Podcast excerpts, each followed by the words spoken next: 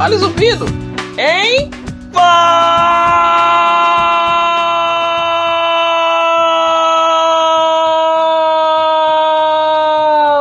galera!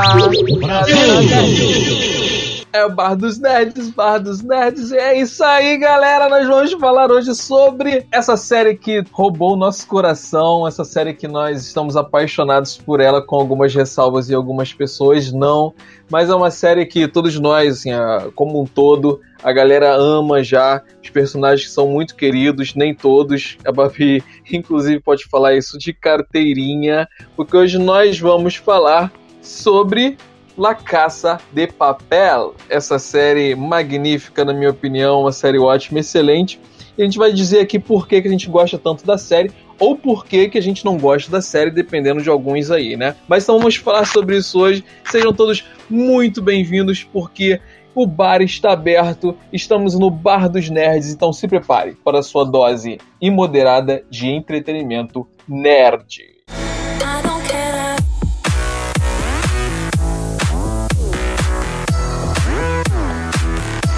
Vamos hoje receber conosco para falar sobre essa série a nossa amiga Babi. Fala, Babi! Empezar matriarcado! Fala, Jota! Fala, galera! Tudo bem com vocês? Beleza, estamos bem. E vamos lembrar a galera, para começar aqui, né, o nosso jabá rapidamente. O nosso bar, ele tem um horário de funcionamento que é segunda, quarta e sexta, a partir das 22 horas, aqui ao vivo, onde nós estamos reunidos esperando você para comer o, o aperitivo e tomar a sua bebidinha nerd com assuntos culturais, assuntos pop, assuntos do momento.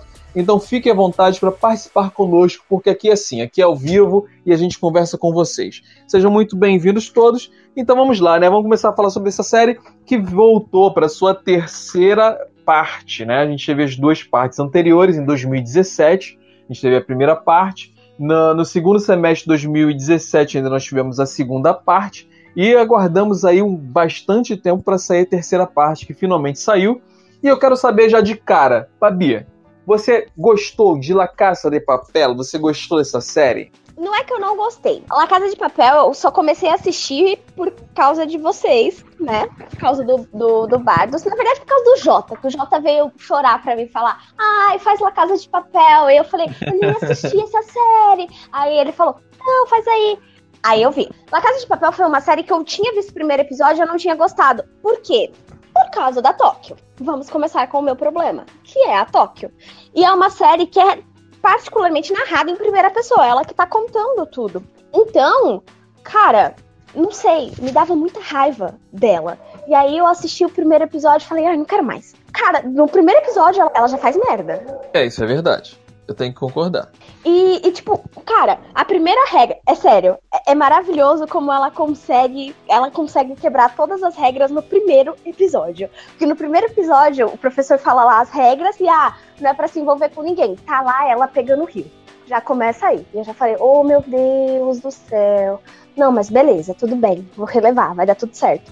Aí o professor vira e fala assim: é importante que não tenha uma gota de sangue para as pessoas, né, é, terem empatia, ficarem do nosso lado. No primeiro episódio, o maldito do rio vai lá e me toma um tiro. E, e a Tóquio começa com uma. Ai, eu estava com raiva dela já. A Tóquio já podia ter morrido, porque a Tóquio, ela não consegue ter empatia por ninguém. Sério, eu acho que ela não gosta nem do Rio, me desculpa. É uma, é uma personagem que eu não sei. Me dá vontade só de meter um tiro nela e falar assim: morreu, pronto, acabou. Que inferno de personagem, gente. Vocês não estão entendendo. E as pessoas gostam dela, cara. É, é inacreditável, assim, mesmo. Mas aí eu comecei a assistir e a série ela engaja bem, ela tem um andamento muito bom. Ela tem alguns problemas, mas aí a gente vai conversando mais pra frente. Exatamente. Então, vamos agora é, aproveitar e voltar um pouquinho a fita aqui e explicar pra galera o que, que é La Casa de Papel. A Casa de Papel foi uma série, ela não, ela não era originalmente para Netflix, ela foi uma série criada e proposta lá para uma emissora da Espanha, ela ia passar lá na Espanha, só que a emissora simplesmente falou: não, a gente não vai passar isso, e aí La Casa de Papel ficou sem casa. E aí a Netflix falou: não, a gente vai comprar essa série. Então a Netflix encomendou a série, só que a série já tinha a temporada inteira completa. A Netflix falou: não, a gente vai dividir aí. Vamos lançar a primeira, é, primeira parte dela, da primeira temporada, e depois a gente lança a segunda parte da, da temporada, dependendo aí de como for a aceitação do público. E por isso, a Caça de Papel ela não tem temporada, ela é dividida em partes. Primeira parte, segunda parte, que são a, a primeira temporada dividida em duas partes. E agora a gente teve a metade da, da, da segunda temporada, né? Que é a, a terceira parte. E aí ela também foi dividida e terminou daquele jeito. O pessoal que viu sabe do que, que eu tô falando. E assim que surgiu, ela foi um, uma série que sim, teve uma aceitação enorme. Muita gente se apaixonou pela série e até teve em, em, vários motivos, né? Tem, tem por vários motivos. Inclusive, eu acho que o motivo principal de, de, da série dela ter uma aceitação tão grande é o carisma dos atores e dos personagens. Os personagens eles são apaixonantes, né? Mas não porque os personagens são muito legais, são muito bons. A, a própria é, Babi deu o exemplo da Tóquio, que é uma personagem odiosa mas isso torna La Casa de Papel, na minha opinião, interessante. Porque são personagens desconstruídos. São personagens imperfeitos, são personagens que têm. Os seus defeitos são expostos ali, até porque eles estão passando por uma pressão muito grande ali. Então eles demonstram mesmo todos os defeitos ali. E aí você compra aquilo como algo real, como são personagens verdadeiros. Isso para eu gostei demais. E aí assim, a gente teve a primeira temporada que terminou lá, na, lá ainda do final de 2017, agora a gente retornou para a segunda temporada e a questão era, cara, como é que eles iam conseguir voltar à série? Porque ela terminou, acabou, deveria ter terminado ali, mas eles conseguiram é, dar um motivo para a série voltar. E é uma série é, baseada em é, assalto, né? É uma série de assalto. Gente, é, o, o assalto ele é praticamente um gênero do cinema. Tem cinema de assalto, que é aquele cinema onde, como 11 Homens um Segredo, por exemplo onde é orquestrado um assalto e os protagonistas são os assaltantes. É o que La Casa de Papel traz pra gente. E você tava comentando, né, Jota, que tipo, ah, a série tinha acabado e eles voltaram com ela. Eu acho que é bom a gente também é, dizer que, assim, La Casa de Papel é a série não americana mais vista no mundo. Então, é, hum. é, é um. É um é um, efeito enorme. Eu não ia falar isso, mas é um, é um feito enorme. Obrigado a, a, indústria americana produz séries assim a rodo, em massa. Eles são uma supremacia em séries. E, e o que La Casa de Papel fez foi incrível. E o que a Netflix fez foi só ter se tocado que eles tinham uma mina de ouro nas mãos e que eles não podiam parar. Então eles foram e continuaram com isso tudo. E eu acho que eles não vão parar tão cedo, na verdade. E se aí, aí veio uma pergunta que muita gente se fez, é se era necessário. Eu acho que a questão é como aquela a questão do, do Rei Leão, sabe? Que a gente estava discutindo na quarta. Sim, sim. Não sei se a questão do era necessário. É mais a questão do tipo, tem história que eles conseguem fazer e eles têm uma mina de ouro nas mãos, que eles sabem que quando tiver fazendo, vai ter gente assistindo, por que eles não iriam investir, sabe? Não seria lógico. E daí é que surgiu aí a, a, a terceira a terceira parte. Mas quantos outros personagens? Ah, eu acho que o, o Geladeira tinha perguntado: ah, o nome do cara é Rio mesmo? Acho que para contextualizar, para quem. Ah, não... verdade, Babi, bem lembrado. Fala aí sobre os nomes. O professor ele tem várias regras. O professor é o mentor de todo o esquema para roubar o, a casa da moeda é, é, o que eles querem roubar é a casa da moeda. E aí é, ele faz todo um esquema, ele fica anos estudando no EJ, se eu não estou enganado. Sim. Ele planeja por anos, assim, esse, esse assalto. Que foi uma ideia que veio do pai dele, né? Isso. E só que assim, é, ele tem várias regras. Por exemplo, ah, ele não quer relações interpessoais. Só que eles ficam, tipo, meses numa casa, todos eles, tipo, convivendo juntos, era impossível você não ter relações pessoais ali, né? É, ele tem a outra regra, que não, não quer derramamento de sangue, que a gente descobre que não é bem assim que a banda toca. E outra regra dele é que para você não criar vínculo com as pessoas, é que você não use os seus próprios nomes. E além de não criar vínculo, é, você também não compromete o amiguinho. Se você for preso, não vai comprometer o amiguinho, o coleguinha que tá ali roubando com você. Isso. Então, ele decide eles se decidem ali que vão ter nomes de cidade. Então todo mundo ali tem nome de cidade, que é tipo Oslo, Denver, Moscou, Tóquio, Rio, em referência a Rio de Janeiro. E é isso. Vamos falar do Berlim? Eu quero falar do Berlim. Até porque o Berlim eu descobri que você é um, é dos personagens que você mais gosta, né? Então, e é, é muito ambíguo isso, porque assim, o Berlim era era para ser um personagem onde a gente teria raiva do Berlim. Ele seria o vilão no meio dos heróis, vamos dizer assim. Porque. Ah, mas na primeira temporada eu tive raiva do Berlim. Então, eu também fiquei com um pouquinho de raiva do Berlim, mas o Berlim é tão carismático ele é tão envolvente com aquele jeito maluco, doido dele, que quando você vai ver, você tá gostando dele, por mais raiva que você sinta das coisas que ele faz. E foi isso que a Netflix também se tocou, porque, tipo.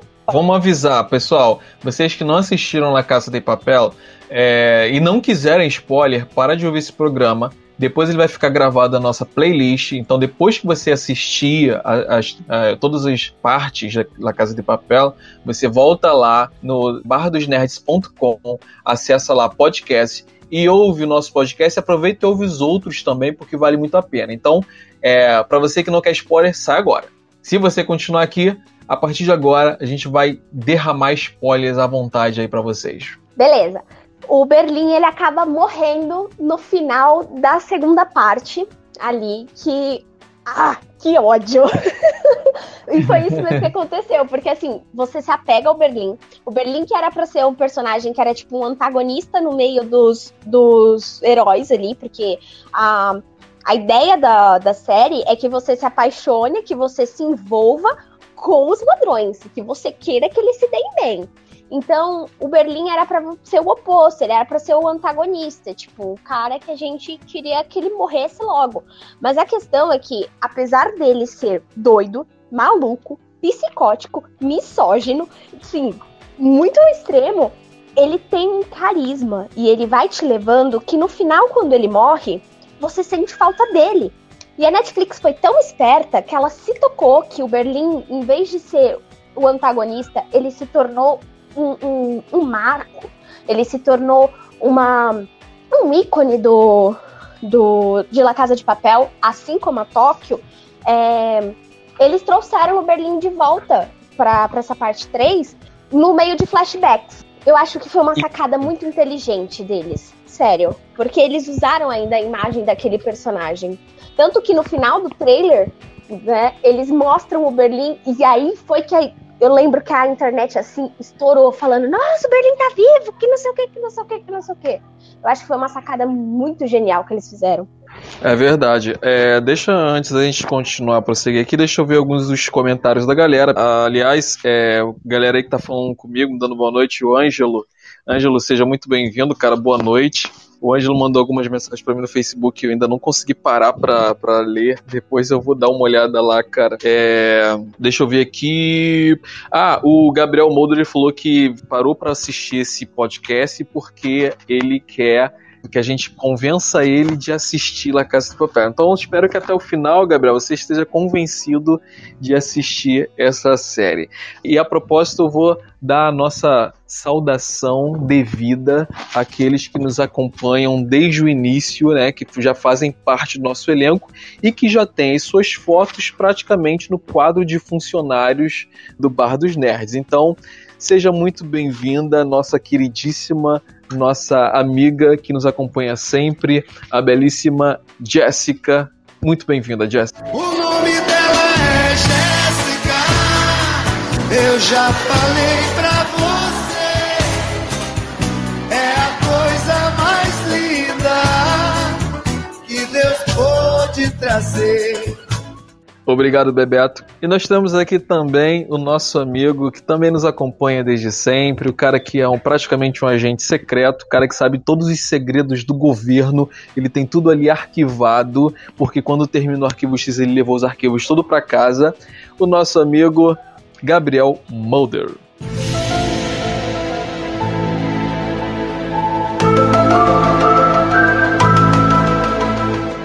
Obrigado pelas palmas, Gabriel. E nós temos também, lógico, nosso amigo, que eu acabei de falar aqui, Ângelo. Seja muito bem-vindo, Ângelo.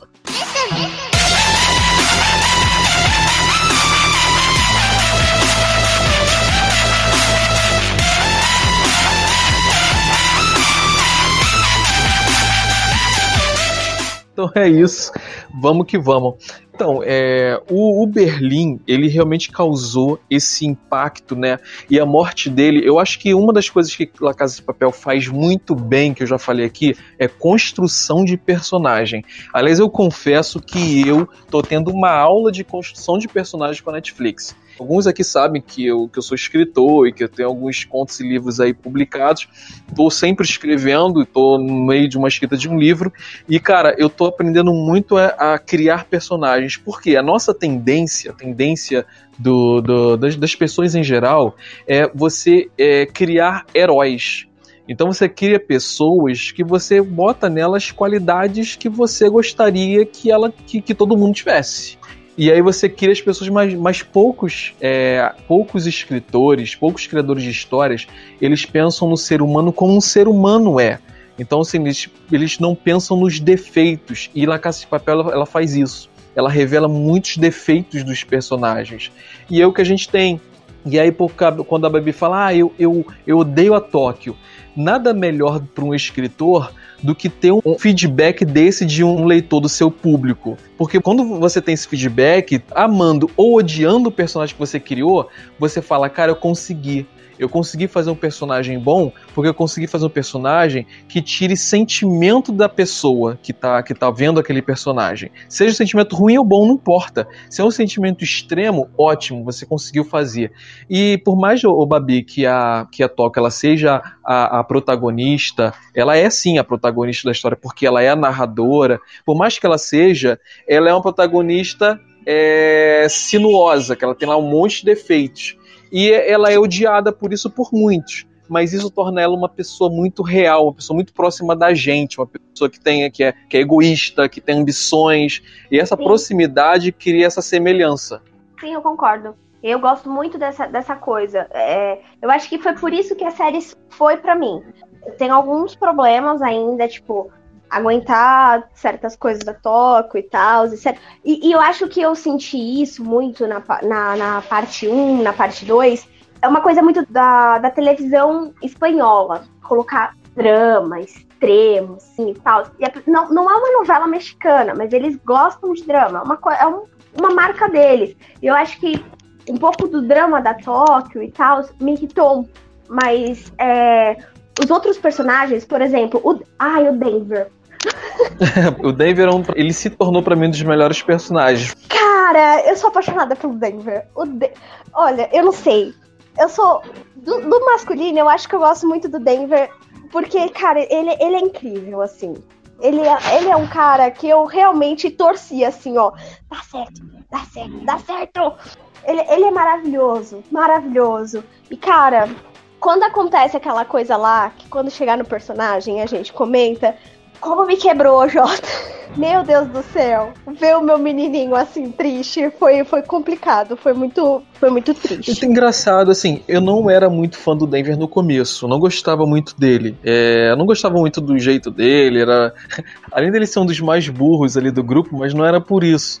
Eu achava ele muito superficial, o personagem. E aí não chamou muito a minha atenção. Eu gostava muito do Berlim, né? Apesar de, de, ele ser um personagem meio odioso, mas eu gostava muito dele. E eu gostava muito do Rio, porque ele era aquele, aquela coisa de, de inocência, aquele garotinho lá achei tal. Eu, tava, tentando... eu achei que eu tava toda errada, porque no primeiro episódio foi bem isso. Porque a, a Toca ela vai apresentando cada um, dando algumas é, características deles, né? Por exemplo, o Denver foi preso porque ele é muito agressivo, tipo, ele bate nas pessoas por nada.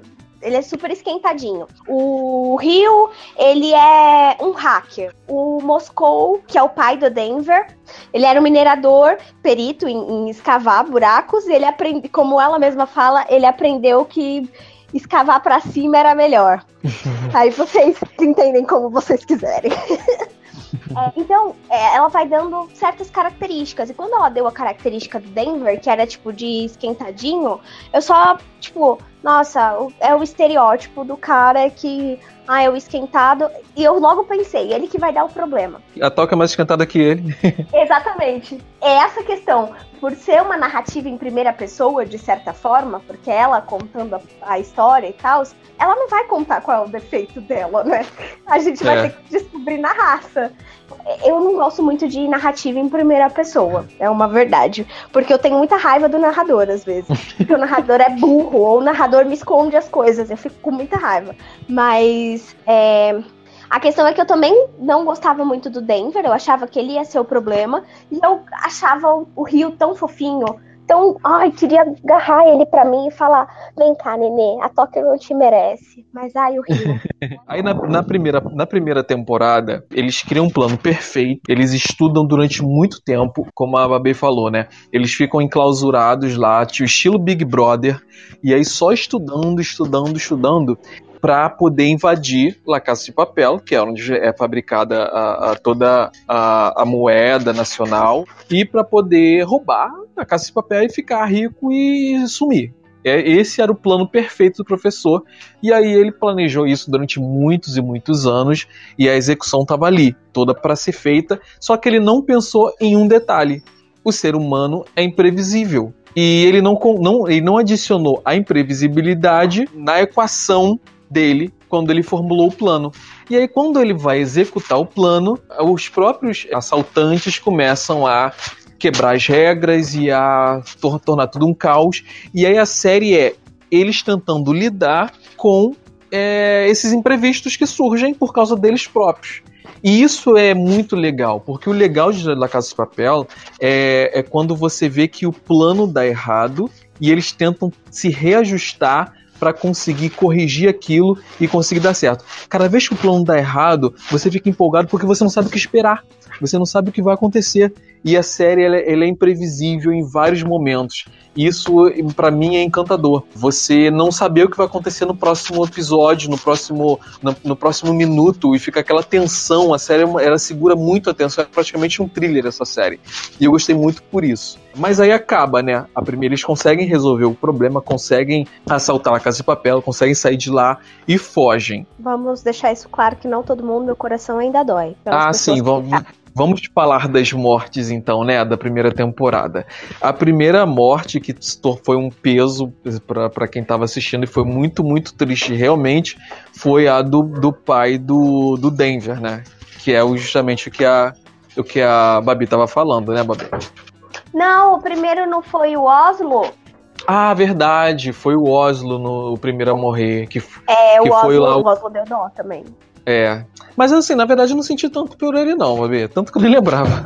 É, então, porque o, o Oslo foi. É, que assim, tem os dois brutamontes, né? Porque cada um, por exemplo, ai, a Nairobi. Meu Deus do céu, depois a gente precisa falar da Nairobi, porque ela é a rainha da série toda. Aliás, disseram que ela tá com osteoporose, Jota. Te contaram isso? É mesmo? Não sabia não, Babi tá com a osteoporose, levou a série inteira nas costas, essa maravilhosa.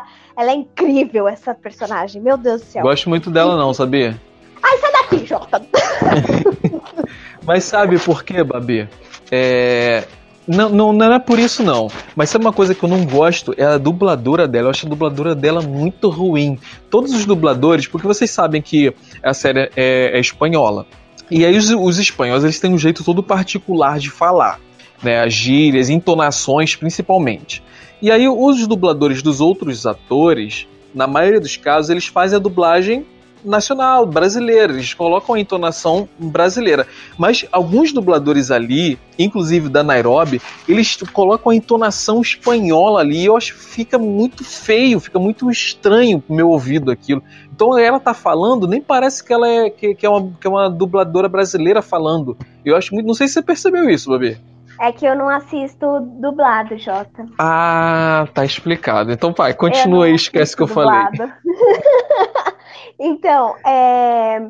Tá falando do Oslo, da morte do Oslo. Do Oslo. É, o que acontece é que, assim, uh, alguns personagens são meio que jogados do, do, dos lados. Por exemplo, o Oslo e o, o Helsing. Eles são, tipo, os brutamontes. Então, eles estão encarregados só de atirar é, é esse o papel deles no plano. Então, eu acho que eles pegaram bem esse estereótipo do cara que é só o Brutamonte e, tipo, deixaram ele de lado. E quando ele morre, eu acho que não é uma morte que você sente. Mas ainda assim, foi um pouco dolorido, porque os reféns, eles, eles armam um motim por causa do Arturo. O Arturo é o diretor da Casa da Moeda. Que esse homem, meu Deus do céu, é outro que, olha, por mim alguém tinha dado um tiro nele e matado. Pronto. Sério. O Arturo tá muito bom nessa, na terceira cara, parte, cara. Ele que coach.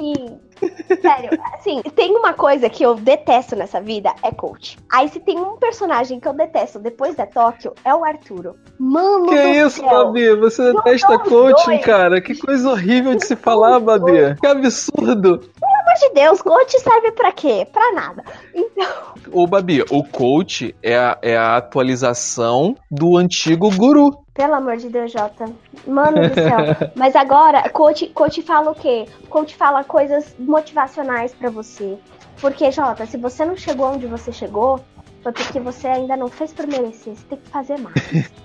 e aí você paga uma fortuna por ouvir isso. Exatamente. Nossa, enfim. Juntou os você dois, eu só falei assim: olha, o ranço pelo Arturo aumentou em um milhão por cento. Nossa senhora. Arturino. Mas é, é mas a questão é que sim, o Oslo ficou renegado. É, o Arturo ele ajudou alguns alguns reféns da casa, né, da Casa da Moeda, que são das pessoas que trabalhavam lá e que estava tendo uma excursão na escola.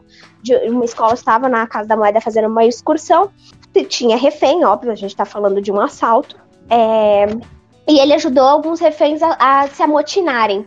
E no meio do motim, o Oslo toma uma, uma marre... não era uma marretada, era um pedaço de, de ferro, não sei, na cabeça. E ele fica muito ferido, muito ferido. E ele entra meio que em coma. E aí o Helsing é que vê que ele tá mal, ele tá sofrendo isso e aquilo, e ele mata o Oslo pro Oslo não sentir mais nada, né? Tipo, como um ato de misericórdia, é, um ato misericordioso. Ele por mais que o Oslo seja um personagem que não foi muito bem desenvolvido, eu senti aquilo ali. Senti mais pelo Helsing do que pelo Oslo. Mas o Oslo ele foi tão subutilizado, ele foi, ele foi tão pouco explorado que você não tem assim, você não fica sentido pela morte dele, você fica sentido pelo sofrimento do Helsing. Fazendo o que ele tem que fazer, é, é um pouco é. dolorido. E aí depois vem a morte do Moscou. Que aí é que eu odiei realmente a Tóquio. Nesse momento, a Tóquio perdeu, assim, todas as chances de se redimir comigo. Ela pode respirar que eu vou falar, já tá fazendo errado. Nossa, cara. Então, a Tóquio, ela meio que faz um motim contra o Berlim. Por quê? Porque o Berlim é doido, gente. Vocês têm que entender que o Berlim é maluco. E o Berlim tava, tipo, mandando matar refém, é, tá fazendo umas coisas muito malucas. E o, o Berlim era meio que o chefe da operação dentro da Casa da Moeda. A gente descobre depois que o, o Berlim é irmão do professor. E o professor tá fora da Casa da Moeda, tipo, só olhando o que tá acontecendo, meio que, que coordenando tudo do lado de fora. E aí, é, a, a Tóquio meio que se rebela contra o Berlim por causa das merdas que o Berlim tá fazendo. E por causa, de, por causa disso, o Berlim depois toma o controle, ele fica muito bravo com isso, ele taca a. ele manda a, a Tóquio para fora da Casa da Moeda, entrega ela para os policiais. A Tóquio vai para fora da Casa da Moeda, ela é ela pega pelos policiais, não sei o quê. E o professor é, ele manda uns caras, uns lacaios dele lá, pegarem a Tóquio dentro do, dentro do carro da polícia. E aí a Tóquio, em vez de ir embora e falar assim, ah, tô fora, sei lá, vou ajudar o professor com outra coisa, não. Ela vira e fala o quê? Ah, eu vou voltar lá para dentro da casa da moeda. Aí ela se veste de policial, me pega uma moto e, tipo, invade a casa da moeda com uma porcaria de uma moto. Aí, óbvio que vai acontecer um monte de tiroteio, isso e aquilo. E no meio desse tiroteio, o Moscou é atingido. É, e mas a cena a foi maneira. A cena foi muito, muito legal, mas nesse momento a ódio, a, a Tóquio tem o meu ódio eterno. Ela não vai conseguir se redimir assim de forma nenhuma. Não, beleza. Vou, antes de prosseguir falar da morte, da, da, morte mais trágica e dolorosa de La Casa de Papel, vou ler aqui os comentários. O Ângelo é, disse que é, La Casa de Papel é a nova novela da Record, Como Assaltar a Casa da Moeda porque Deus mandou. E ele falou que. E ele deu um outro nome aqui pra, pra, pra novela: é Moisés do Assalto da Casa da Moeda. É.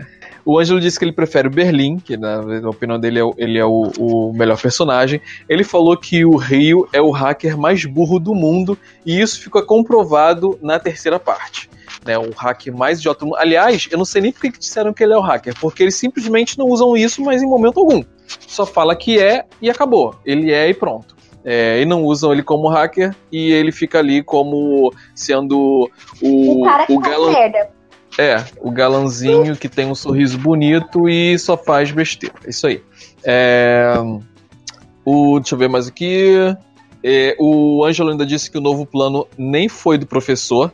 E de fato, esse, esse plano da terceira, da terceira é, parte ele não foi do professor. É. O plano, na verdade, nenhum plano do professor, né? Porque o plano é, da primeira parte é do pai dele. E da segunda parte é do, do, do Berlim. Então, assim, ele só é bom para executar o plano. É, falou que ele é cheio de falhas, o plano do Berlim e do Palermo. É, do Berlim e do Palermo, que é o plano da, da, da terceira parte. A Jéssica disse que ela odiava o dono do banco que não lembro o nome dele, mas tinha um homem chato que pegou ranço. O dono do banco, não, não, ela tá falando do. Do Arturo. É isso é. mesmo, o diretor da Casa Moeda. O Artuzito. O Ângelo falou que o Hellsinger é tipo o médico da equipe. E é, na, na, terceira ele mostra isso, mas ninguém explica, né, por que, que ele tem essas habilidades aí. O que mais aí? Me ajuda aí, Babi, nessas que tem muita mensagem acumulada. O Ângelo também falou que o Arturo entrou no sequestro por querer. ele tá do, do meu lado. Eu acho que foi quando eu falei sobre coaching que ele. Acho que acabou. mais. É isso. É isso, então, vamos lá. Aí a gente tem a morte mais dolorosa da Casa de Papel, a morte que realmente deixou todo mundo chocado e que foi tão triste que ele teve que voltar na, na terceira parte. E aí eu vou deixar você falar, o Babi, porque você também já tá falando das mortes todas e você gosta muito. Então fala pra gente, conta sobre essa morte. Então, o meu Berlim lindo, maravilhoso da minha vida. Que ele pode ser misógino, mas eu vou passar pano para ele sim, porque sim. A questão é que eles fizeram o dinheiro dentro da casa da moeda que eles iam roubar. E eles fizeram túneis, dois túneis, para poder fugir. E na hora que eles estavam fugindo, é, tinha a tal da Cordeirinho. A Cordeirinho é, é, filha de um embaixador, assim, muito topzeira lá. E ela tava lá dentro sendo sequestrada. E quando eles, eles retiram os, os reféns, é, na hora que acaba, tal, eles conseguiram tudo o que eles queriam, terminaram de fazer os túneis, eles liberam os, os, os reféns. A Cordeirinho conta para eles que tem um outro túnel, que é por onde eles estão fugindo. E aí a polícia vai atrás, assim, com fogo, com tudo e tal. O, o Berlim fica para trás para poder, tipo, todo mundo correr, ele fica para trás para poder meio que dar cobertura. Só que aí ele vê que ele não vai dar certo, né?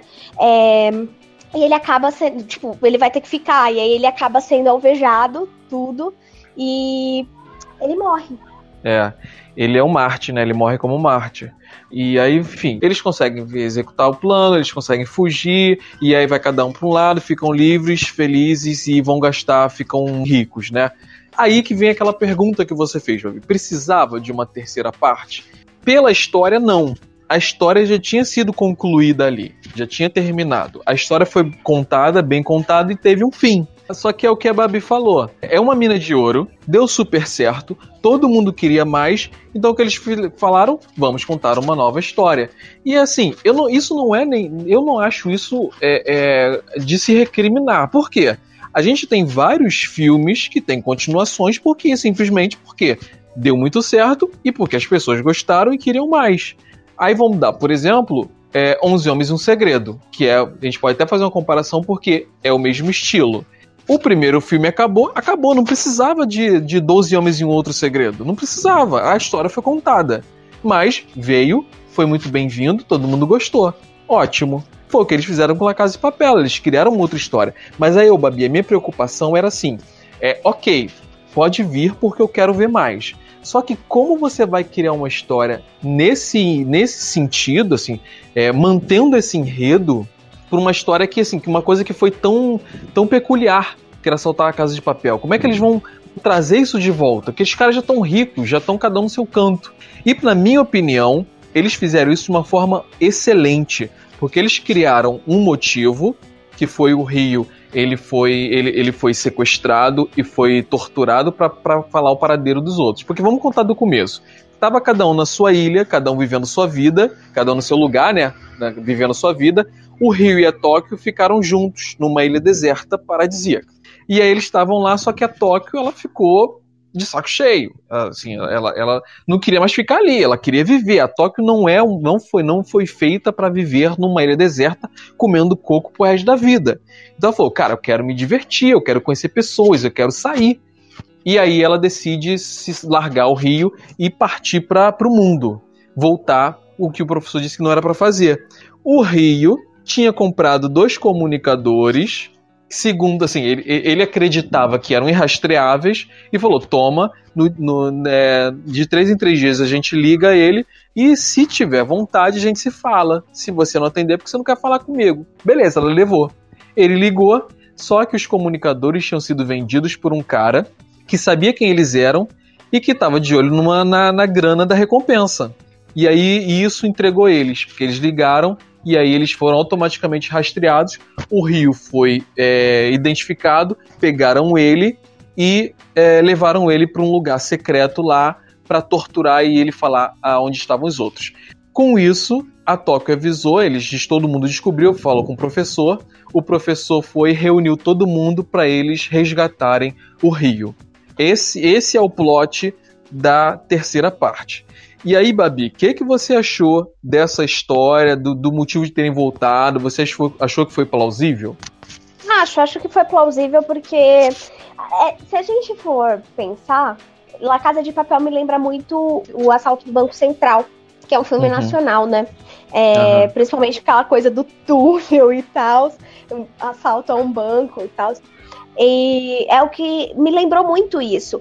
E como que os caras foram pegos dentro dessa história, que aliás foi uma história real, né? Foi baseada numa história real, foi exatamente como eles quando eles começaram a gastar dinheiro, eles começaram a ser descuidados. Em vez deles sumirem, eles deixaram rastros. Então eu acho que foi muito coerente o jeito que eles voltaram, tudo. E, bom, vamos. Eu ia até comentar quando você falou. Vamos dizer, o, o, o Rio é muito burro, né? Porque na, no, na primeira parte, ele foi o primeiro a ser identificado. Quando a Cordeirinho lá vai e, e consegue pegar o celular e fazer uma chamada de vídeo. E aí o, a cara dele aparece e ele é o primeiro a ser identificado. E ele, vai, ele é o primeiro a ser pego, né? De novo, para ser torturado para contar onde que os outros estão. Então, cara, o Rio é muito burro. Se o cara é, é sério, se o cara é hacker, ele tem porcaria de dois comunicadores, ele não fez nada para bloquear sinal, nada para tipo, tipo, o cara é muito burro. É sério. Pois é, não... então, realmente, mas eu acho que vai talvez seja mais é, aquela questão de inexperiência e inocência, assim, que ele confiou em com quem ele comprou. É aquela pessoa que assim confia, acredita em todo mundo, confia em todo mundo. Ah, é, é isso. A pessoa falou, você está acreditando. E ele até na relação que ele tem com a Tóquio já mostra isso dele. Que ele é um cara que ele abre o coração e, e dá a cara a tapa e não pensa nas consequências. E ele foi inconsequente, inexperiente e inocente quando ele não parou para pensar nas consequências de ele comprar, que, que a pessoa poderia, entendeu? Acho que acho que talvez tenha sido mais isso no caso do Rio. Continua sendo burro, né, Jatinho? É, continua sendo burro. Vai, Jota, aí continua. Depois que eles voltam aí para poder pegar o, o, o, Rio de volta, qual é o plano? Então, aí o professor reúne todo mundo. Aí, Babi, vem uma questão que outra coisa que as pessoas estão criticando, que é, poxa, o, o Misa chegou a falar nisso mais cedo, é, que assim, poxa, ok, o cara foi sequestrado. Tudo bem a Tóquio querer ele de volta, porque é, é a paixão dela e tal. Ela vai querer recuperar ele. O professor, beleza, o professor se sente responsável por eles. É quase que um mentor ali. Então, tudo bem o mentor também querer fazer um plano. Mas por que cargas d'água os outros iam se reunir novamente? Porque ele são bandidos. Assim, o cara foi peso, pego, azar dele. Problema dele, foi descuidado, ele tem que arcar com as consequências. Naturalmente é o que se pensaria. E aí, principalmente, que aí vem a crítica, o Denver, cara, que ele agora tem filho com a Mônica. Então, como o cara vai. O cara é pai, acabou de ter filho, e vai voltar pra, pra, pra essa vida onde ele pode morrer, e aí é que bate o questionamento. E eu queria ver qual é a sua opinião sobre isso, ô Babi. Então, é... é que tem aquela coisa, ele sabe do paradeiro dos outros? Se ele sabe do paradeiro dos outros, até eu vou lá pra, pra poder salvar ele, pra poder tirar o meu da reta, porque, tipo, cara, se vão torturar ele, uma hora ele vai falar onde eu tô, e aí ferrou, entendeu? Mas eu acho que também tem aquela questão, como eu falei, é, a Casa de Papel tem muito aquelas cenas, por exemplo, a cena que o professor e o, o e o Berlim estão cantando Bella Ciao, que é uma cena que marca muito. As cenas deles ao redor da, da, da mesa, brindando, conversando, confraternizando. Tem muitas cenas assim. Eles criaram um vínculo. E eu posso até entender a parte do tipo, pô, cara, a gente roubou o bagulho juntos, deu tudo certo, todo mundo fez. É, agora o cara tá aí ferrado, porque não, a gente se, se a gente sabe que se a gente se juntar, a gente consegue livrar a barra dele, por que não, sabe? Também acho que tem a questão emocional. Mas é, é uma crítica válida para quem acha que, que não. É porque, para mim, eu acho que eles. Eu acho que eles se juntaram, eles criaram uma ligação, todos eles. Eu acho que assim, a série precisava de um motivo para juntar eles.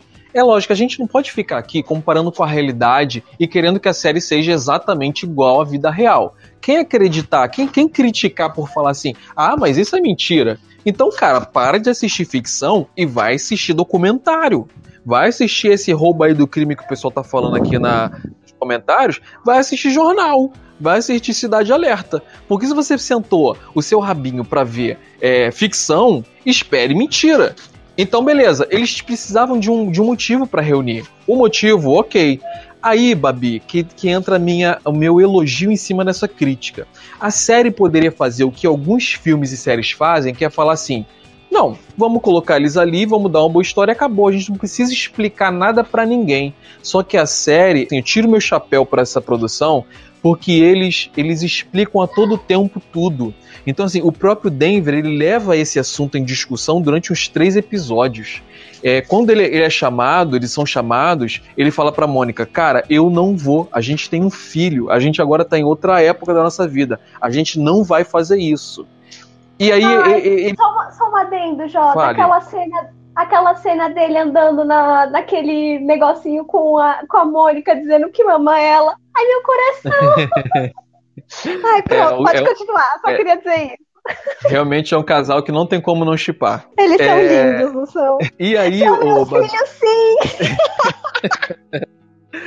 E aí, Babi, é, ele o tempo todo ele explica, ele, ele fala assim: não, não vamos, não vou, eu não deveria estar aqui. E o tempo todo ele bate nessa tecla. Então isso é legal. Você joga isso para o público. Você fala assim, cara, isso aqui realmente é difícil de uma pessoa fazer, mas eles lidam com essa questão. Eles não jogam a questão para baixo do tapete. Isso eu acho muito legal. A série ela sempre faz isso. Ela pega as questões que a gente questiona mesmo, que a gente se pergunta, e ela trabalha isso na, na série. E pode ser tão, que não seja 100% convincente, mas o fato dela trabalhar isso na série, eu acho muito maneiro. E aí ele finalmente acaba sendo convencido e ele vai. Até o professor, ele, a, a inspetora, ela fala: pô, você não quer fazer isso? Você.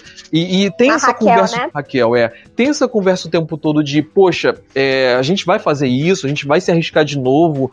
Esses dilemas, eles são jogados ali, são discutidos. E isso é muito bom para a série, isso é muito bom para o espectador. Aí o, o Ildefonso, fala Ildefonso, não sei se você estava quando, quando aí boas-vindas pra galera, então seja muito bem-vindo aqui na nossa live novamente. Ele falou que eles são uma família segundo a Tóquio, isso é muito falado, assim, que eles são família, que eles são família. E, cara, é, eu, aí quando eu falo que entendo o lado da crítica, é, eles não são amigos, né? Eles não são família de fato, porque, cara, eles se conheceram para um assalto. Eles ficaram um tempinho juntos, ok mas não o tempo de, se, de serem uma família todos eles. É como eu falei, a, a Tóquio e o Rio se envolveram, mas outros ali não tiveram envolvimento emocional a ponto de se considerar família. Fica muito Velozes e Furiosos, sabe? Aquela coisa de a família, a família e tal. Sim. Fica muito isso, eu acho às vezes um pouco sem, sem Tão, sem ser tanto. Eles tentam convencer a gente disso. Mas ok, eu acho que dá para engolir, entendeu? É, isso que eu falei, dá pra engolir. Porque, Pode... cara, você passa mó tempão, você passa mó tempão junto, aí você vai lá, rouba a porcaria do banco, morre uns parceiros seus, você, você não vai criar um vínculozinho, nem que seja mínimo? Óbvio que você vai, cara. Eu, por exemplo, com dois dias já tô falando tudo meus filhos, ó. Meus filhos. e aí eles vão, vão fazer o assalto novamente, né? Aí, aí, eles, aí que entra a grande sacada desse, dessa parte.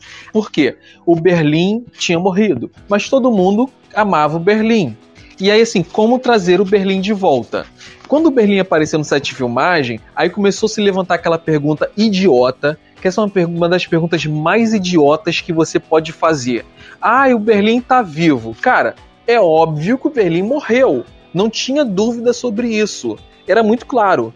Aí, quando as pessoas veem a pessoa no set de filmagem que faz uma foto, começa a questionar se está vivo ou se está morto. Pelo amor de Deus. Isso é, isso é uma das utilizações mais antigas do cinema, da TV. Que é você usar a personagem como, como, como flashback, cara de você lembrar de coisas. Isso é muito óbvio. Mas a pessoa fica, ah, o Berlim tá vivo. Não, ele foi usado de uma maneira primorosa como um flashback e aí que eu achei fantástico, porque todo o plano desse novo assalto é baseado na ideia que o Berlim tinha antes do primeiro assalto. Então você tem um flashback durante a temporada inteira de eles conversando e explicando como é o plano, entrando em detalhes. E aí, ô Babi, você tem um aprofundamento muito maior com o Berlim. Você conhece muito melhor o Berlim. É, você entra no emocional do Berlim. E aí eu vou fazer uma crítica aqui. La Casa de Papel tenta humanizar nessa temporada alguns personagens que foram ou injustiçados na primeira parte ou apresentados de uma forma diferente na, na, outra parte. E ela tenta humanizar porque o público gostou. O público gostou do Berlim. O Berlim era o cara mal. O Berlim era o bandido. O Berlim era o Exato. antagonista dentro dos protagonistas. Mas como ele ganhou, ele virou o queridinho, aí o que, é que eles fizeram? Agora eles estão mostrando o Berlim humanizado, o Berlim legal, o Berlim que é apaixonado, o Berlim que ia morrer, o Berlim que tem os planos bons, o Berlim que ama o irmão. Eles começam a mostrar um Berlim que a gente vai querer amar. Isso eu acho um pouquinho forçado do roteiro. Mas é, eu acho que foi aquela coisa que você falou, eu já falei também, que foi o, tipo, cara, o Berlim, eu acho que foi muito por causa do, do ator. O ator tem um, um olhar que você acaba sendo seduzido por aquilo, você quer saber o que vai acontecer, e é o jeito dele, Jota. Eu não sei, cara, o Berlim é encantador. Tipo, num sentido de, tipo, eu queria odiar ele, por exemplo, daquela cena que ele fala que aquilo era um patriarcado e que ele mandava, tipo, pra Nairobi, sabe?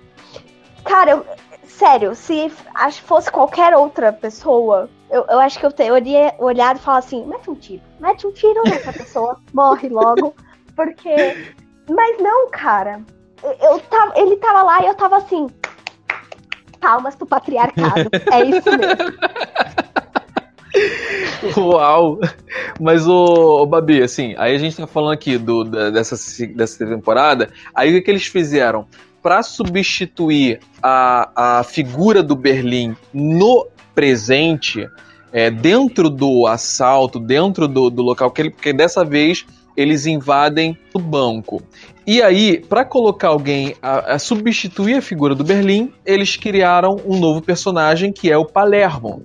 E eles fizeram uma ligação do Palermo com o Berlim. E o, o Palermo, se você for analisar o personagem, ele é o Berlim escrito ali. Ele tem. É, ele é aquele personagem que tem opiniões muito fortes, que jogam opinião na cara da pessoa, que são personagens que têm atitudes fortes. E, e, ele tem assim também, também aqueles desvios de personalidade. Por quê? Os roteiristas eles provavelmente pensaram assim: cara, deu certo Berlim ser desviado, todo mundo gostou. Então vamos construir um outro personagem desviado e vamos ver se cai no gosto. Por quê? Na próxima parte, não vão ter como usar de novo o Berlim como feedback. Então eles estão tentando criar um segundo Berlim, que é o Palermo. E aí o Palermo ele tem aquelas características do Berlim. Não sei se você percebeu isso, Babi. Ele tem as características, mas ele não tem o carisma, Jota. Ele não, ele é. não sustenta como Berlim. Ele não sustenta. É. é isso que eu tô tentando dizer. Tipo, eu acho que é o ator. O ator, ele deu um trejeito pro Berlim, ele deu um olhar por, Ber por Berlim. Sério, o olhar do Berlim é hipnotizador. É como ele olha, é como ele fala, o jeito que ele coloca a cabeça dele, meio que olhando você de cima. É, é, é o jeito dele, a autoconfiança dele no que ele tá fazendo, que tipo, você só vai. Em vários momentos ele tava fazendo merda e eu tava tipo, tá bom, cara, como assim? É, é, é, a forma que o Berlim foi construído. E é maravilhosa a forma que ele é construído. Eu acho que dentro da. Dentro de La Casa de Papel, o Berlim é um dos personagens mais bem construídos da trama, na minha opinião. Ele, ele porque é. ele é, é essa dicotomia. Ele é o vilão que a gente não, não vê como vilão, a gente acha que é, vê ele como um, um herói. A gente gosta dele e, e o, Cara, e ele tem atitudes assim absurdas. E aí a gente vê o Palermo, eu acho que o Palermo vai funcionar como o vilão, porque tipo, ele não tem a carisma, ele não tem o carisma do Berlim, e para mim o Palermo pode tomar um tiro já e morrer. Hoje Foi eu tô matando ter ficado... todo mundo. Foi pouco ele ter ficado meio cego, né? Fazer o quê? Ô, ô Babi, vai morrer? É... Vai. O, o, Berlim, o Berlim é meu malvado favorito, né? Claramente. Nossa, claramente ele é meu malvado favorito. Ô, Jota, o banco é banco da Espanha mesmo. É só banco, banco da Espanha. Banco da Espanha, é. Tá é. certo.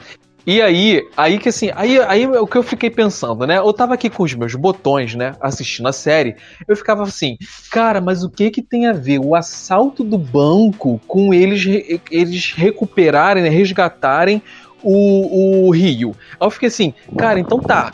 Aí alguém, é, vamos lá, o é, que, que a série me ensina, né? Se, se, se o seu amiguinho for sequestrado, assalte um banco. E eu não conseguia fazer essa associação, não conseguia entender. Aí você começa a entender aos poucos o, o, plano, né? Porque dentro do banco, além de todo o ouro que eles conseguiriam, tinha um cofre onde eram guardados os maiores segredos do, do governo. Dos governos, né? Dos governos anteriores, dos governos atuais. É, e ficavam é tudo tipo guardado área, ali. É tipo a área 51 do, da Espanha. É, onde tinha ali toda a sujeira do governo estava guardada ali. E é um outro aprendizado, gente. Se vocês fizeram uma besteira, fez uma caquinha, não guarda a caquinha, destrói a caquinha. Só que a gente sabe que que os governos fazem? Eles guardam por quê? Se eles quiserem utilizar aquilo contra o amigo deles, eles vão ter ele para usar. Ah, você vai fazer isso? Então a gente, a gente joga esse, esse, esse, segredo aqui no ventilador. Então, assim, é uma arma escondida ali. Mas enfim, não vamos entrar em assuntos políticos. O fato é que eles tinham lá, eles queriam pegar justamente esses segredos do governo, que eles deixam claro que, se fosse descoberto, poderia acabar com a estrutura governamental, com a sociedade como conheciam, e aí eles falam: agora vocês libertam ele ou a gente, ou a gente entrega esses segredos. É, essa, esse era, na verdade, o, o plano do professor quando entrou ali. Eu gostei, cara, achei legal, porque você tem. É, o esquema inteiro de La Casa de Papel acontecendo, mas de uma forma diferente, com uma outra roupagem. Foi igual, mas diferente ao mesmo tempo, entendeu? E eu gostei muito que eles conseguiram fazer isso. Gostei da história assim. É, você gostou de, de, dessa, dessa ideia, Babi? Cara, eu acho que foi uma ideia muito bem bolada, mas outra coisa que me deixou muito, impressiona muito impressionada com essa com essa temporada. E aí, é, é mais um ponto positivo para a série, é, comparando uma com a outra, porque a gente tem que lembrar que as duas primeiras partes não foram feitas pela Netflix, elas foram feitas por uma é, emissora de TV a cabo para a televisão da Espanha. Então você tem um formato até que diferente é, nessa série, né, Jota? Nessa Sim. temporada você tem um formato até que diferente e tal, é, com mais cara de série de TV, blá blá blá.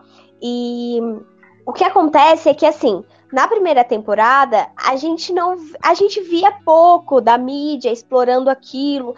E assim, para quem não sabe, eu sou formada em jornalismo. Então, para mim, é muito, é muito interessante ver a mídia como ela vai retratar as coisas. E a gente vê pouco, porque o que a gente vê da mídia ali naquela, naquelas duas primeiras partes é eles falando. Oh, a polícia joga na, na mídia uma informação falsa sobre o Berlim, dizendo que ele é louco e não sei o que, isso e aquilo. Não que ele não seja, mentira.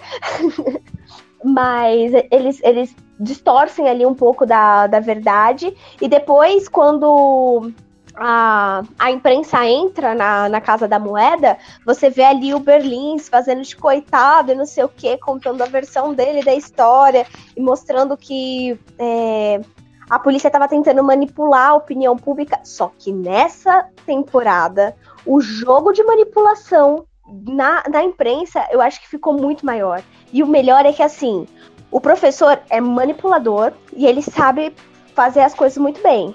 Mas a Alicia veio assim pra bater de frente com ele de um jeito que, olha, vou te falar, Jota, eu fiquei impressionada. Cara, então, aí é que eu ia falar sobre os personagens novos, né, dessa, desse, desse, dessa parte, dessa temporada. Porque eu gostei demais da Alicia, gostei muito da personagem é, além de ela ter características, e essa é uma coisa que a, que, a, que a série traz, né? Características muito particulares, não só pelo fato dela estar tá grávida, né? É, e aliás, que, que barriga imensa, né? Que barriga imensa, tá pra ganhar, né? Não, falei com a minha esposa que ela devia estar tá com uns 15 meses ali. é gêmeos. E, e, e, e, você olha para ela, assim, o corpo dela, a cara de, de, de uma pessoa que, que não sabe nem o que é gravidez, né? Que né? Que é tipo, tranquilata. Meu, se com aquela barriga daquele tamanho, ela não tem um pezinho inchado, ela não tem um nada, gente, pelo amor de Deus.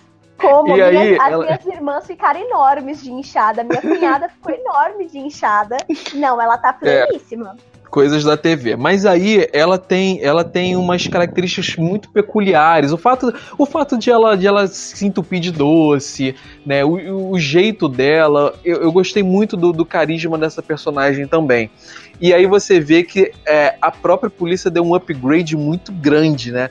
Antigamente, na, na temporada anterior, a polícia, a polícia, ficava totalmente perdida. Agora a polícia está jogando a altura. E ela tá lá, é, mão a mão lá, batendo, um batendo, um levando, no cada é. passo ali do movimento de xadrez, eles estão sempre um botando um outro no cheque. E aí, no, perto do final da trama, a gente tem aquela descoberta que eu achei incrível, que eu gostei muito daquele plot do final, de que ela joga com o professor e aí ela, ela finge que matou a Raquel eles fingem que mataram a Raquel, a gente também fica nessa dúvida, pensando que matou a Raquel. E aí, na verdade, tudo foi um esquema dela para levar o professor ao desespero, desestruturar eles e eles conseguirem tomar a frente das jogadas. Eu gostei muito desse, do, do que eles fizeram no final ali da, da, da dessa, dessa terceira parte. Cara, é assim, vou falar, batido. Você não achou batido? Eu achei batido. Eu não, não sei como é... o professor caiu. Eu não sei como que o professor caiu naquilo. É real. Não, isso, Porque... isso já foi usado e já foi usado várias vezes. Mas, cara, você eh, tava numa situação, porque olha só, Babi, é, esse, esse, esse, se não tivesse acontecido isso que eu vou falar agora, eu acho que ficaria mais batido. Por quê? Esse policial que estava na frente da investigação, ele tava com sangue no zóio. Ele tava lá, ele queria matar e destruir todo mundo. Por quê? Ele foi levado para dentro da, da, do banco, tiraram a roupa dele e fizeram ele cantar é, Bela Tchau. Fizeram ele cantar e mostraram isso na TV. Então, ele tava revoltado. Ele fala: "Não me dá uma arma que eu vou voltar lá e vou acabar com todo mundo". Por isso, Babi, que eu acredito que eu, que, que eu acho que o professor acreditou que ele tinha matado, porque era ele, o policial que estava lá. E ele tava com muita raiva. E aí eu acho que isso foi o um ingrediente que acabou virando o jogo contra eles, entendeu? Ah, mas sabe quem eu acho que vai ajudar a Raquel a sair dessa? Aquele. É o amigo o dela, Angel, né? Acho que... Isso mesmo, Ângelo. O, o Angel. Eu acho que ele vai ajudar ela a sair dessa. Porque, cara, ela não morreu, então. O, outra coisa que a gente. que eu senti um pouco é que assim, na, nas duas primeiras partes, a gente tinha uma polícia que não era tão. Como, como o pessoal aqui no, no bate-papo tá chamando de suja. Não era tão baixa. E nesse a gente vê uma polícia muito mais sangue nos olhos, vamos dizer assim, sabe? Eles fazem o que eles Não, têm que fazer eles, e dane é, sabe? Eles estão jogando com as mesmas regras, né? Inclusive e, tem uma parte lá que eles estão reunidos, né, tá lá a cúpula da, da polícia, os governadores, tá todo mundo reunido, assim que eles roubam lá, porque assim, ele, eles pegam os segredos, é, lá os segredos da, da, dos governos e jogam no meio de todo mundo e falam assim, ó, tá aqui, ó, a sujeira vai pro ventilador. Aí o que, que, que, que a polícia faz? Manda todo mundo sair, todo mundo vai embora, tira todos os policiais de lá. E aí os governadores ficam revoltados, assim, ficam com medo, né? Todo mundo morrendo de medo. E aí eles se reúnem lá com o chefe da investigação. E aí eles falam, o que, que a gente vai fazer? E aí ele fala, pô, só tem um caminho, a gente vai ter que matar esse cara. Eles não falam explicitamente, mas eles dão a entender. Falam, ó, você sabe o que, que a gente tem que fazer. E o caminho vai ter que ser esse. E, cara, é, essa, essa visão da polícia, a gente sabe que é assim, então não adianta você disfarçar isso numa série. E eu acho que isso foi um ingrediente também legal. Gostei deles terem colocado a polícia assim, jogando dessa forma. E aí, quando chega a investigadora, e ela começa a jogar baixo com eles também. Gostei também disso, Babi. Ah, então a, Ali a Alicia, cara, é, tavam, eu vi algumas pessoas falando, ah, a Alicia é uma investigadora melhor do que a Raquel e não sei o quê. Cara, eu não sei se é melhor, mas a Alicia é muito mais centrada.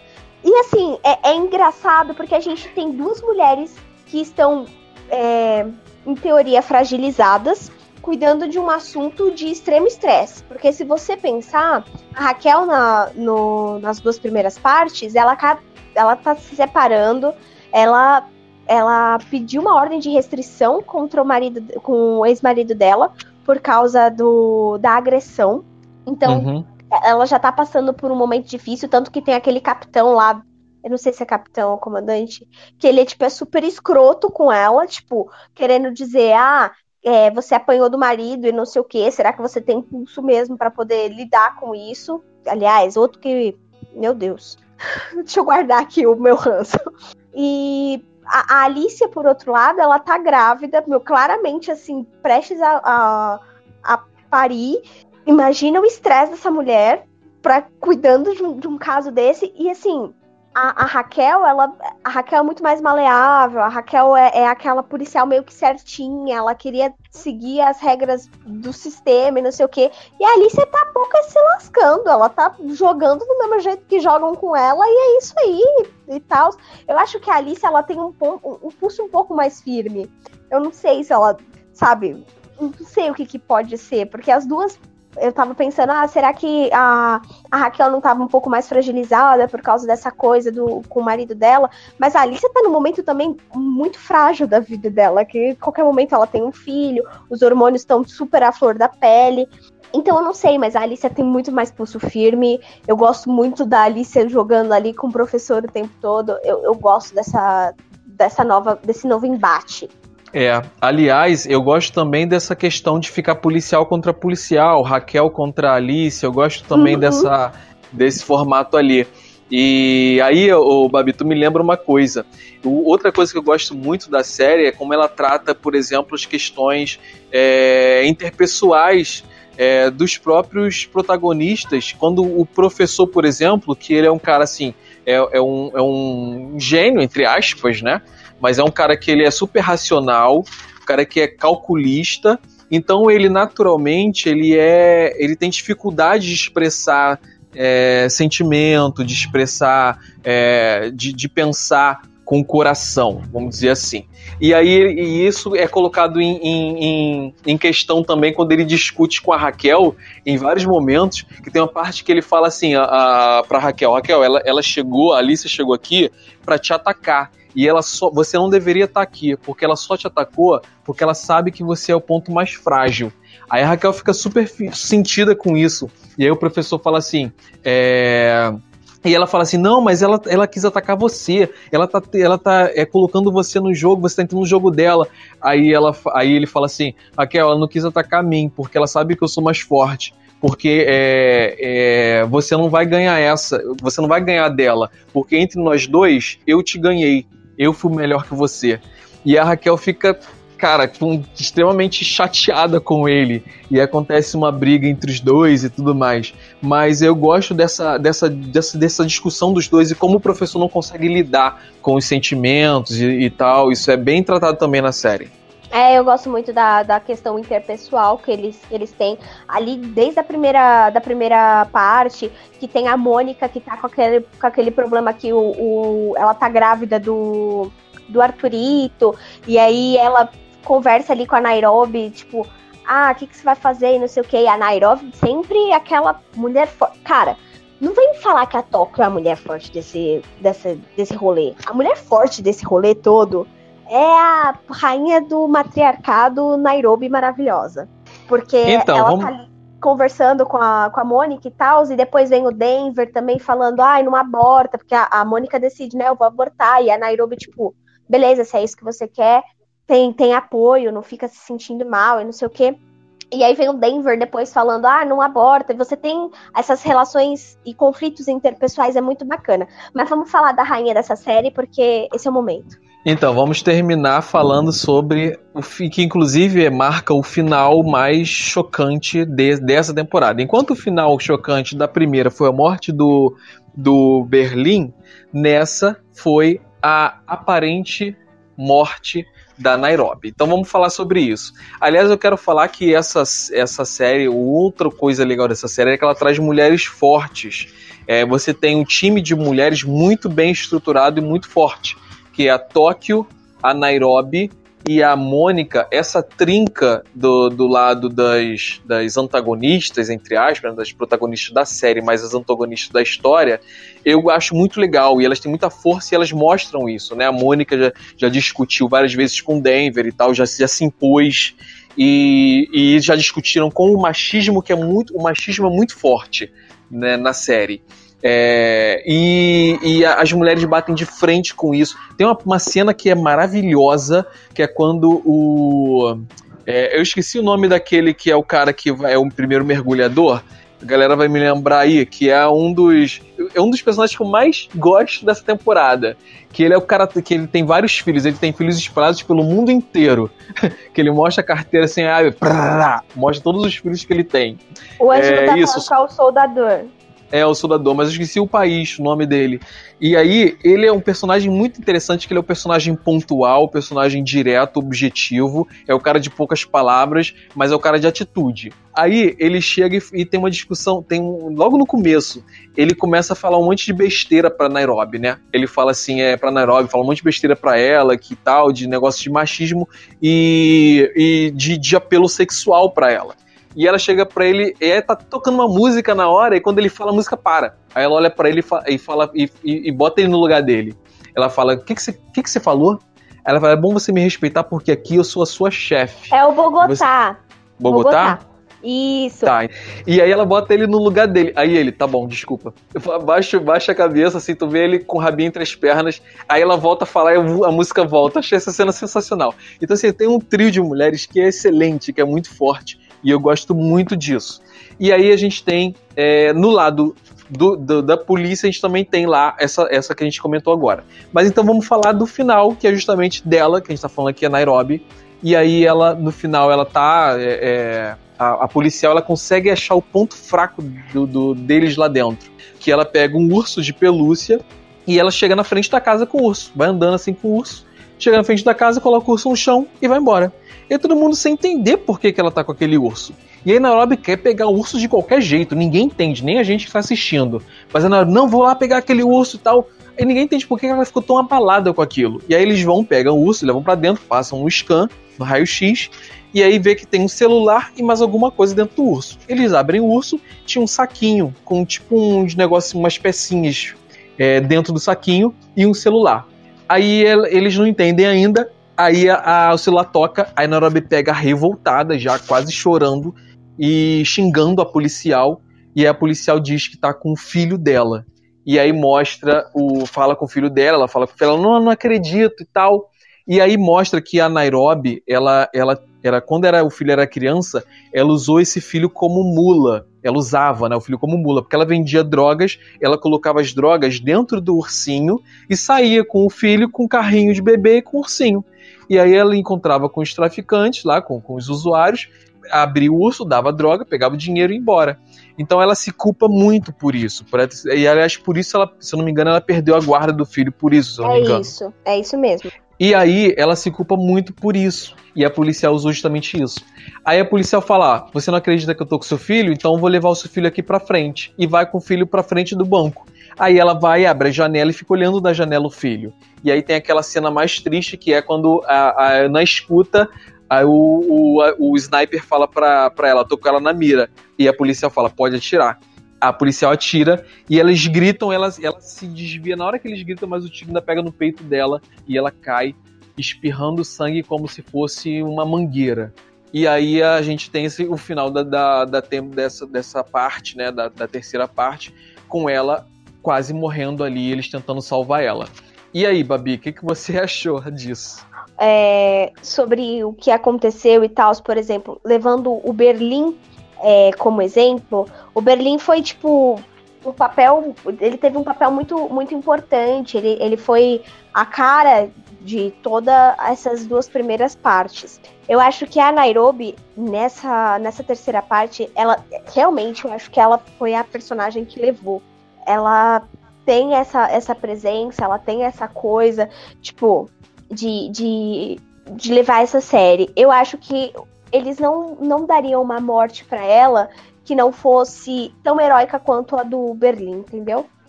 Eu acho que ela pode ficar ferida, eu acho que pode dar problema, mas não sei. Eu acho que o Helsing pode fazer alguma coisa, tirar a bala, tentar estancar o sangue, dar tempo, porque, se eu não me engano, a, a o Rio e a Tóquio usaram a, a bazuca, não foi? Sim. E eu acho que vai dar um tempinho ali para eles para eles tentarem, tipo, sei lá, dar uma segurada na, na, na Nairobi, mas não acho que ela vai morrer.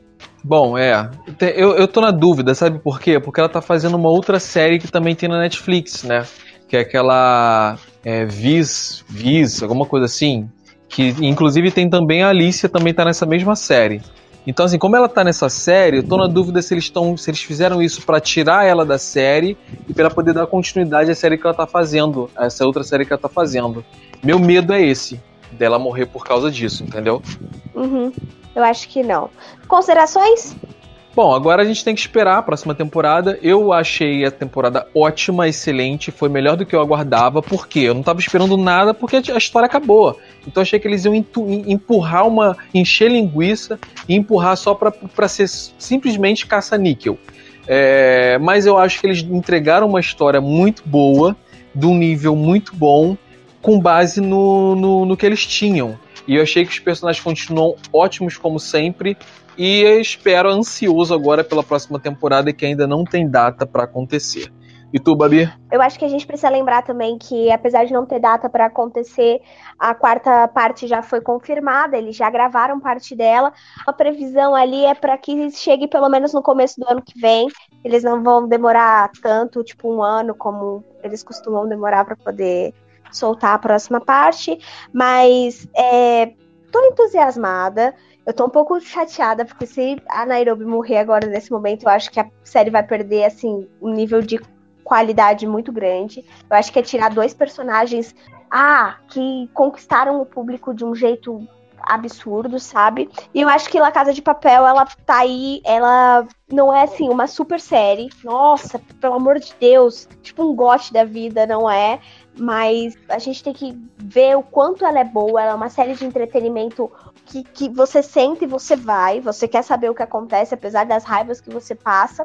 E o Brasil é o segundo país que mais consome La Casa de Papel no mundo, perdendo só para a Turquia. Então acho que La Casa de Papel tá fazendo aí um sucesso muito grande com a gente. Então, eu espero aí uma próxima, uma quarta temporada cheia de tensão e tentar desenrolar, porque eles se lascaram nessa última, viu? É, vamos ver como é que vai ficar. E é isso, galera. Nós falamos hoje sobre a Casa de Papel. É, obrigado, muito obrigado a todos vocês que assistiram a gente, que acompanharam até aqui, que comentaram, que participaram aqui. Muito obrigado mesmo. Nós agradecemos de coração. O bar é nosso, inclusive de vocês. Então, voltem sempre. Nós estamos aqui toda segunda, quarta e sexta. Ou seja, o nosso próximo dia aqui com vocês é na segunda-feira, onde nós vamos falar sobre outro tema bem interessante. Estejam conosco. E na quarta-feira teremos um Bar dos Nerds especial, porque ele vai ser com a participação dos ouvintes. Então, os ouvintes vão invadir o Bar dos Nerds e vão falar sobre o quê? Vocês vão saber na quarta-feira. Então, estejam aqui conosco para participar. Não esqueçam de acessar nosso site, bardosnerds.com e ouvir todos os nossos outros podcasts que estão lá gravados bonitinhos e editados pelo nosso grande queridíssimo Geladeira. Obrigado, Babi, também por participar comigo aqui nessa viagem. Nós vamos ficar por aqui. Um abraço, um beijo a todos e até a próxima, porque nós fomos! Ô, Babi, eu. Eu ia te fazer uma pergunta. Você que viu o legendado, no dublado, eles falam. Várias vezes eles falam sobre o Brasil, sobre o Rio. Por exemplo, quando tá chegando. Eles estão na ilha, que tá chegando um, um barco.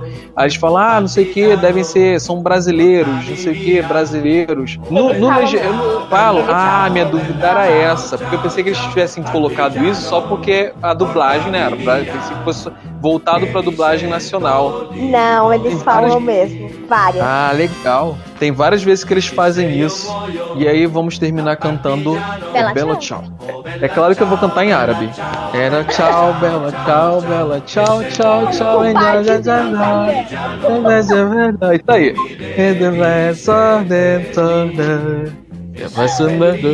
E ser melhor. Bela tchau, bela tchau, bela. O geladeira morreu? O geladeira está dormindo. Estamos presos, estamos presos, estamos presos, presos, presos. Geladeira já foi dormir. Já foi dormir. Chama ele no, no zap. che passeranno. Oh bella ciao, bella ciao, bella ciao, ciao, ciao. E le genti che passeranno Something extraordinary has happened to Judy Sizemore's closet, making it feel more like a closet. closet. closet. An area that once caused claustrophobia now has enough space, to hold all of Judy's striped boat neck sweaters. And Judy Sizemore has a lot of striped boat neck sweaters. The container store Alpha sale is here with 30% off Alpha and installation. The container store, where space comes from.